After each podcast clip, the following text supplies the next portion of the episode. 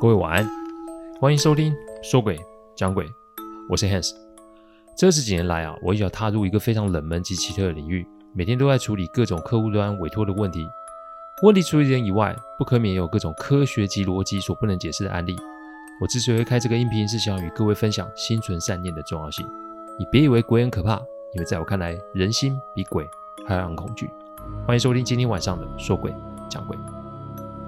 说诡讲鬼的音频制作都有一定的程序规范，每个个案分享都要客户的书面授权才可以开始整理、写稿、录音、试听、制作。因此啊，每周只能录制一集，还请各位见谅。因为每个个案都代表客户与当事人的信任。因此，也只有我自己可以全权的做整理与制作。我知道这样子的速度其实不快，但反正如果可行，我会做这行做一辈子。所以，只要大家有时间，都欢迎各位的收听。我们这一行的工作其实有些杂哦，基本上啊就是处理客户交办的事情，只要客户交办，我都会去处理哦。所以啊，这些年啊，我不知道经手了多少常人没有办法处理的工作。我今天要讲的这个案例啊，是一个监工的案例。什么？监工？监什么工？就是啊，我某些客户啊，财大气粗啊，买地自己盖房子，里面有很多细节自己不清楚，所以就找我过去处理，还有盯场。我们是以时收费的，所以其实我也不会推掉这类的工作。重点是过程中有很多时候是很空闲的，我也可以抓时间处理我其他的案子哦。但这一次的案例有点特殊哦，因为这次监工啊是在山里面。其实说真的，我经历这一次案例后，我发誓以后退休绝对不住在山里面哦。先跟大家讲，这一次的案例我们会分三集讲，所以今天是上集哦。因为这一次的经历实在是让我印象太深刻，内容真的太多了。好，客户买完房子啊，就出国了，然后整个东西就丢给我来处理哦。所以啊，跟工班协调啊，跟设计师开会啊，监视装修进度，工程状况就完全让我来处理。这一定有听众觉得，诶，这买房没有看风水啊？Hans，你没有做这个吗？其实我的确不会想要碰这个，因为我认识的奇人异事啊太多了。不过啊，这些人跟世俗都有一段距离，所以风水这种事情对他们来说是助人而不是赚钱，所以这种阳宅风水啊，他们是不会碰的。但他们不碰，其实还是有很多以此为营生的风水老师嘛。所以客户向朋友打听了，请来一名啊颇为知名的风水老师来看房。风水老师讲了很多专业术语，把客户啊迷的是晕头转向。讲白一点，这块地就是宝地。客户买了之后，保证家庭事业都会很顺利哦。但其实我第一次进客户买的这个房子的时候啊，我就盯着客户住家后院的一栋房子，因为那个小木屋实在太惹人注意了。讲白一点，这栋房子旁边根本没有路可以上去，旁边的坡度啊还蛮陡的。我想不透谁这么厉害，可以把房子盖在那里哦。但这个时候啊。我年纪还算很轻，所以凡事啊都是亲力亲为去做确认。因为那栋房子是在客户新家后面啊，那个房子啊有两片大的落地窗，所以在那个角落看客户的庭院，其实是可以一览无遗的。你这个怎么想都觉得怪，那种隐私外露感觉不太好。我跟中介啊问了他们，他们也不知道这房子什么来历，只知道啊这个房子在那里已经有二十几个年头。但不对啊。这房子一看就是平常有人在打理的样子啊，但不知为何啊，我总觉得这房子里面是有人在住的，而且我也觉得有人在盯着我们看。这种感觉是一种直觉，当然也不好说什么，因为这里荒山野岭的，讲太多怕会吓坏工班，不要到时候拖慢了施工进度，我也不好跟客户交代。由于一开始啊，有个主工程是要打掉墙壁哦，客户不想拖太久。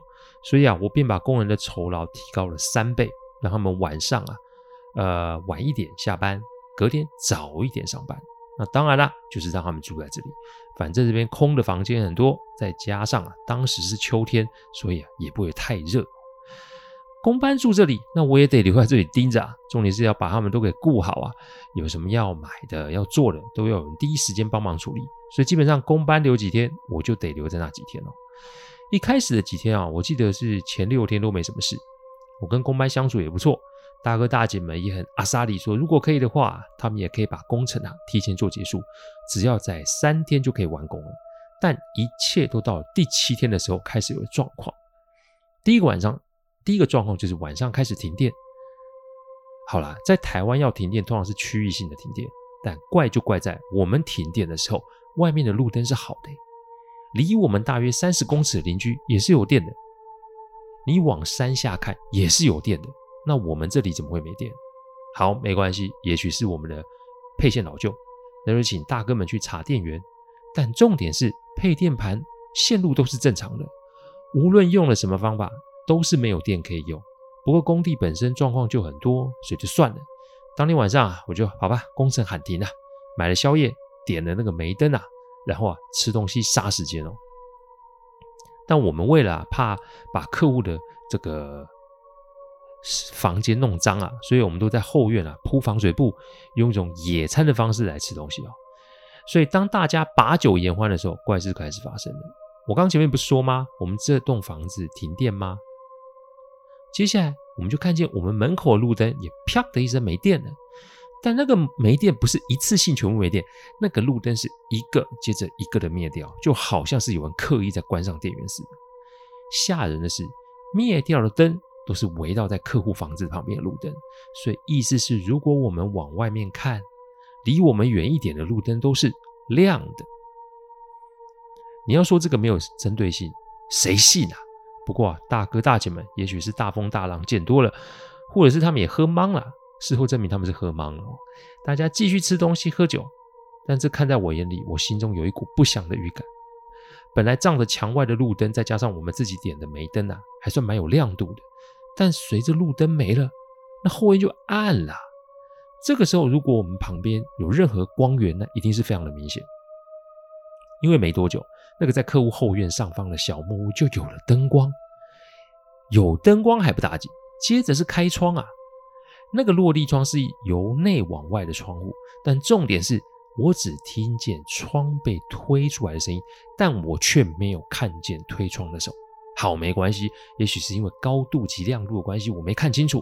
但接下来的事情就让所有人都炸锅了，因为我们背后也是客户家的窗户啊，足足有八扇窗户同时从里面被人给推了开来。可是所有的人都在后院野餐呢。客厅里面怎么会有人？再来是八面窗户彼此都有距离，所以同时被推开，那不就代表里面有八个人？我跳了起来，我立马冲进客厅看，空荡荡的客厅重重打击着我的脑袋。但这结束了吗？没多久啊，我就听到小木屋的窗户在关啊，拉起来。那个声音是因为久久没有开关，结果卡损的地方应该是生锈，所以叽叽乖乖发出一段让人听得极度不舒服的摩擦声。我跑至后院想看小木屋里面是不是有人在搞鬼，但我才刚跑到后院，我就听到我后面的八扇窗全部的由里面把窗给拉上，那个声音声音让我鸡皮疙瘩掉了一地哦，这不是撞鬼，这是什么？这个时候，我旁边的大哥突然伸手把我拉下，在我旁边小声的说：“装傻就好，不要太大的反应，不然今天晚上咱们都不会好过。”我只好不作声的坐在原地，看着客户家窗户在那一张一合的表演。两个小时后，电力突然恢复，突如其来的亮光啊，没有给我们太大的温暖，因为刚刚的状况让每一个人都有点发抖。这工程是做还不做啊？工头大哥要大家别慌。他转身看着我，他说：“啊，哪怕是他们这一行，还是有宗教信仰的。这个明显的就是有人不想要我们继续这个工程。如果还是要执意做的话，怕是会引来更多的状况。所以，如果可以，他们今天想要先暂停施工，然后今天晚上先撤，看我们处理的后续是怎么样，再跟我们说。好，遇上这种事情也不是我们可以处理的，但是大半夜我也不好打电话给客户。”正当我在想要怎么处理的时候，电话响了起来。一看是客户的妻子，接了电话才知道客户在国外出了车祸，撞上了一棵树啊，人在医院。可是他妻子打给我，原因是客户说他在开车的时候看见了在路边啊，一脸狞笑的我。这不见鬼了吗？你撞车的时候我在台湾的山上水深火热，哪来的人啊？这是。还好客户是受了轻伤，不过客户啊要妻子跟我说先暂停所有的工程。这看来啊背后还有一堆一些隐情哦。但我当下没有说什么，我只是先跟着工班把门窗都锁了。不过啊等到我过去要关窗户的时候啊，我发现了一个让我已经开始发抖的事情，那就是所有的门窗除了大门之外都已经锁上了。但重点是公班与我的东西都在里面哎，这不可能是他们锁的啊！谁会吃饱这么闲干这种事啊？我忍得害怕，把门又打开，把东西拿上了之后，我做了最后的确认。那个客厅的门，也就是我重新打开进去的那个东西的门，又再度自己上锁了。这如果不是见鬼，难道这间房子有人工智慧系统可以自己开关门啊？客户大门是那种传统式的电动大门，是那种开电源后大门一左一右自动合上那种。这个时候大家都已经有点慌了。说真的，我真希望大门赶快给我关上，启动电源之后大门不会动。好啦，明明有了电源，怎么又给我搞这个？这时候公办的大姐已经有些开始在哭了哦。算了，里面没有什么值钱的东西在这里面啊。还有我们无法理解的东西在，小偷进去也讨不到什么便宜。我当机立断说：“我们直接走就好。”等到所有人上车之后，嗯的一声，铁门这个时候自动被关上了。我看那个缓缓关上的大门，我心真的是毛到一个极点哦。也许听众会说：“Hans，你为什么不硬杠啊？”原因很简单啊，那就是我害怕，因为这一切发生的过于突然，再加就是我身后还有十个人的工班呢。我不要命不要紧啊，但我得为他们的安危负上责任吧。回到山下后啊，没说没什么说话，到了一间便利商店啊，我们都进去坐了下来。我一个人干了两杯威士忌压压惊啊，那个真的不是在开玩笑。我不是不会怕，但这一次是有那种来自于内心的那种恐惧哦，感觉这个主啊，不是我这个后生晚辈可以惹得起的。不过还是一样，那天跟工班道别后啊，我就坐在便利商店坐到早上。因为不知为何，我也不敢回家。那个感觉太真实，感觉像是啊，刻在我的骨头里。说白一点，在我过往的案例里面，这个让我害怕的指数绝对是在前五名。到了早上，我逐一打给工班确认大哥大姐状况。我先把工程款的一部分汇给他们，因为这个纯属不可归责于双方事由啊，所以我就先把十天的款给了他们。这十天算是休假，十天后再说吧。到了那天中午啊，我拖着浑身酸痛的身体回到家。我拿出艾草放进浴缸，那个是我年轻所养成的习惯。艾草就是有办法给我安定的力量。我一下去的时候就感觉很放松，没多久就睡着了。我年轻的时候很胖，所以卡在浴缸里刚刚好，不滑下去不会被淹死。各位不用担心。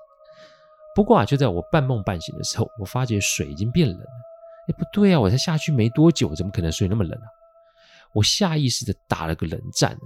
清醒后，我看了手机，手机显示晚上十一点多。我的天哪，我睡了这么久！我起身的时候，我发现自己身上沾满了艾草叶。我就打算洗个澡，然后把浴室给收干净了，再想想看吃些什么。但我在清浴缸的时候，我发觉底层有一层灰灰的东西，一摸是有点黏黏滑滑，闻起来有点臭臭的东西。怎么会有这种东西？我接着摸着我的背后，我发现背后全部都是那种灰黑色的物质，吓得我赶紧把自己洗了个遍哦。出来的时候已经是半夜十二点，不过啊，我发觉自己的精神好很多，看来啊是时候打给国外的客户，问问发生什么事。我泡了一碗面，打了 Skype 给客户。天啊，客户的眼睛都肿了，脸上的黑青啊清晰可见。客户算是命大哦。这种撞击速度只受了轻伤，真的是福大命大。但各位想想，一个是刚从鬼门关走一回的人，另一个则是他请的顾问。这一见面，谁会先问候谁啊？正常来说，应该是身为顾问的我来问候客户吧。但一开头的话，顿时让我陷入了冰窖里。你没事吧？工程给我停下来。你跟工班的人都还好吗？怪就怪在我都还没说哎，怎么一开头就跟我讲这些啊？客户看我那神情不定的表情，就更慌了。我点点头说：“没事啊，只是有些状况。”哎，我我得跟你说，你什么时候回来？这个短时间啊，我得留在医院调养。房子的话嘛，你帮我问问有没有办法脱手啊？什么？这段话又让我陷入了另外一个迷雾里面。我们才装修没多久，哎，你怎么现在又要我帮忙把这个房子脱手啊？怎么一回事啊？我说这不是不行。但房子现在拆了不少地方，要脱手，我们也得把房子装潢好再转手啊！依现在这个状况，谁会想要买？客户默默点点头，然后问了我说：“所以是真的有出事吗？”我说是，然后我就把昨天发生的事情都讲了一遍。我讲完的时候，我就问客户说：“你老婆说你是因为开车看到我在旁边狞笑，所以才让你出车祸，这是怎么一回事啊？”客户心有余悸啊，他说：“啊，我没有说全部啊，因为我怕我老婆会被吓坏。事情内容是这样：客户在国外下他的饭店啊，是五星级酒店。客户每天都有运动的习惯，所以那天早上大概是五点半，他就到了游泳池准备运动。”那个啊是有专人看过，而且二十四小时对外开放的场地。早上这个时候不会有太多人，他自己一个人可以享受啊一个水道。正当他下水开始游的时候，他游到水道的尽头准备掉头时往回游的时候，他就发现水道的上面站着一个人。客户可是两只眼睛一点零的视力，他一看就发现站着的那个人是我。但他想这可能是他的错觉吧，所以也没多想。待会再游回来，再看看那老兄是谁。当他往回游，游到水道尽头时，他发现刚刚的那个人又站在水道的另一个尽头。不过不对啊，水道长五十公尺，哎，这老兄再会跑，他怎么有可能在这么短的时间跑过来？而这个时候，他发现那个站在水道上面的我，露出了一个让人极度不舒服的笑容。客户这个时候就停了下来，但当他停了下来，往里那里看的时候，并没有看到什么人，所以那个时候他想，是不是我走神了，看错了？那事情还没结束诶，因为当他准备回头再继续游的时候，他发现那个人也就是我，从隔壁的水道中冒了出来，继续盯着客户，露出那让人发毛的笑容。客户早年啊，军人退伍，所以啊，他也不是什么善类啊，他知道自己是遇上了什么不该碰见的东西。但如果现在认输，那他也许连命都没了。于是他开始大声的咒骂那个东西。但没多久，他发现不只是眼前的那个人，每个水道两端都站了一个跟我一模一样的人，他们都露出了那个让人发毛的微笑。这真的是见鬼了！Sir, are you alright？这句话让客户恢复了神智。只见饭店的救生员啊跳下泳池扶着他，而其他水道。有在游泳的人也都盯着他。经过现场人员解释，他才发现自己是游着游着突然出现挣扎的状况。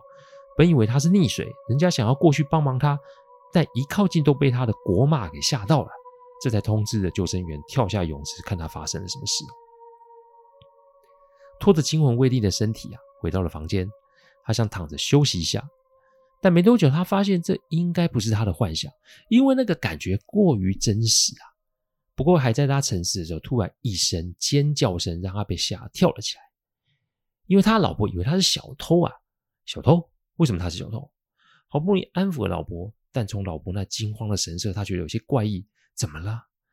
老婆说，刚刚他还在睡的时候，房门被打开，接着就是有人进了浴室去冲澡。他本以为是客户运动回来再冲澡，他就起身进了浴室，隔着淋浴门跟里面那个人聊天。里面这个人无论是声音语调都跟客户一模一样。他这才刚从浴室出来，就看见躺在床上的客户。那浴室里的那个人是谁呀？客户立马拿了个指证，就往浴室靠近。淋浴声还有，但当客户打开淋浴门的时候，已经没有人影了。那个时候早上六点半，天色还有点昏暗。太太再三保证说这不是幻觉，客户便开始觉得有些不对，因为这不可能是一个巧合。游泳池再加上房间的浴室，怎么都觉得怪。问题是夫妻两个人平日为人都与人为善，生活也是低调低调不行，这是冲撞了哪路神仙才会出这种事啊？后来两个人一想，最近最大的事情就是买了新的房子，但这也是只个单纯买卖啊，而且客户连对方的增值税都抢来付了，行情也是高于那一区的行情，所以怎么看都怪啊。客户啊，安慰了妻子。说今天既然状况不好，我们提早回国好了。因为怎么台湾啊，庙最多了。如果真的是冲撞了谁，回庙里也才能解决嘛。于是两个人啊，驱车去机场，这才发生了这个意外。客户接着说，他们上路啊，也没有什么状况。国外的马路都很宽，他们开车那个早上正好也是放假，所以路上都还没有什么车。开着开着，大约离机场还有三公里的地方，就发生事情了。国外其实很盛行搭便车这种事，我以前在美国也有类似的经验，但还好我是遇上好心的司机大哥，因为如果遇上了不好的人啊，那就会有风险了。客户说开着开着到那里的时候，由于自己的精神不好，因此不敢开内侧车道，他就是开慢一点，然后开在最外侧的车道。这个时候就看到有一个人在马路边举手要搭便车。说真的，如果是我的话，我就会视而不见的开过去。但客户夫妇啊，就是为人善良。各位想，这都遇上了一连串的怪事了，哪还有多余的心思去照顾别人啊？但客户就想说，哎，看看这个拦车的人，如果外表正常的话，就让他搭一趟也无所谓。结果一靠近，客户又被吓到，因为那个拦车的人不是别人，就正好是他在游泳池遇见的我。客户怕吓到妻子，于是强打精神踩了油门就过去。但开了两分钟后，又看到一个人在路边拦车。这一次换妻子尖叫，因为那个拦车的人手上拿着一条毛巾，而那条毛巾就正好是客户夫妇下榻那间饭店的毛巾。也许会有听众觉得这是巧合嘛？但有一点可不是巧合，因为夫客户夫妇算是那间饭店的 VIP，所以这个房间的毛巾上面都有绣专属的号码。以及两夫妻中文姓名的缩写，那个人拿的就是专属的大浴巾。那这不就证明刚刚其实在浴室里面聊天的不就是这个人吗？客户开了强光照向那个人，一看就受不了，因为那个拿着饭店大浴巾露出诡异微笑的人就是我。接下来就是客户失速撞上路边的大树。听完客户讲完他说的事啊，我心里也凉了半截，但我还是得强打精神，因为我是客户最后一道防线。我跟客户说啊，这发生在国内及国外的事情绝对不是什么巧合，所以如果可以的话，我们这里先停工，我去客户的所在地去确保他们两个人有办法安然返国。客户听了以后就说，本来他也是这么想，只是怕我被吓到。我点点头说，你们现在就在医院等，给我三天的时间，我做个准备，我就飞去找他们。其实眼下发生的事情实在是太过突然了。你要说我有准备，其实是骗人的，因为我心里也没底啊。所以想一想，我只能打通电话给阿纪说现在发生的状况。阿纪听听完我发生的事情，他说这客户啊肯定是被放符啊。所谓的放符是有可能在他们的随行物品里面被人放了恶咒的符纸，这个不会要你的命，但是却足以对啊被吓咒的人精神造成很大的冲击，进而让当事人精神恍惚，然后出状况。这个并不严重，只要找到东西烧掉就可以了。但山上房子的事情就有些难办，因为那栋后山的房子里面是什么主啊，我们不清楚。但可以知道对方并没有要伤我们的意思，只是要我们离开。能弄出那么大的动静，不是什么等闲之辈，所以就先等个两天看看。如果不动工，我们也都没事的话，就先把这工程搁着，看看后面会发生什么事，再做打算。阿纪给了我几道符，这一次算是要带着法器出国啊，救客户。那我们在那里会发生什么事呢？这山上的房子又怎么办呢？我们就一切要等到下周再说喽。谢谢大家赏光，天后请喝杯温开水再去休息。我讲的不是什么乡野奇谈，我讲的都是真实发生的案例，所以希望呢就是劝大家心存善念，祝各位有个好梦。我们下周再来说鬼讲鬼，各位晚安。